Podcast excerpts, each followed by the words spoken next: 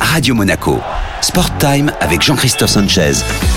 Sport Time, l'édito avec Jérémy Bernigol de Code Sport Monaco. Salut Jérémy. Salut Jean-Christophe. On va parler de rugby aujourd'hui. L'AS Monaco Rugby dispute actuellement les phases finales de Fédéral 3. Et l'aventure a plutôt bien commencé. Les Monégasques se sont déplacés en Loire-Atlantique le week-end dernier. Ils ont gagné la manche allée des 32e de finale contre Trignac sur le score de 19 à 14. Un succès construit à la dernière minute. Exactement, une victoire sur le fil grâce à un essai de Renaud Sergère. Monaco a évolué en supériorité numérique pendant plus d'une heure. Il faudra maintenant terminer le travail dimanche à partir de 15h au de Vince. Jérémy, y a-t-il une chance de voir l'AS Monaco Rugby en Fédéral 2 la saison prochaine? Alors en fait, il existe deux scénarios pour les Monégasques. Le plus simple est d'atteindre à minima les quarts de finale. Sinon, en cas de défaite en 16e de finale, ils devront disputer les barrages. Merci Jérémy Bernigol de Code Sport Monaco. À la semaine prochaine pour un nouveau Sport Time l'édito.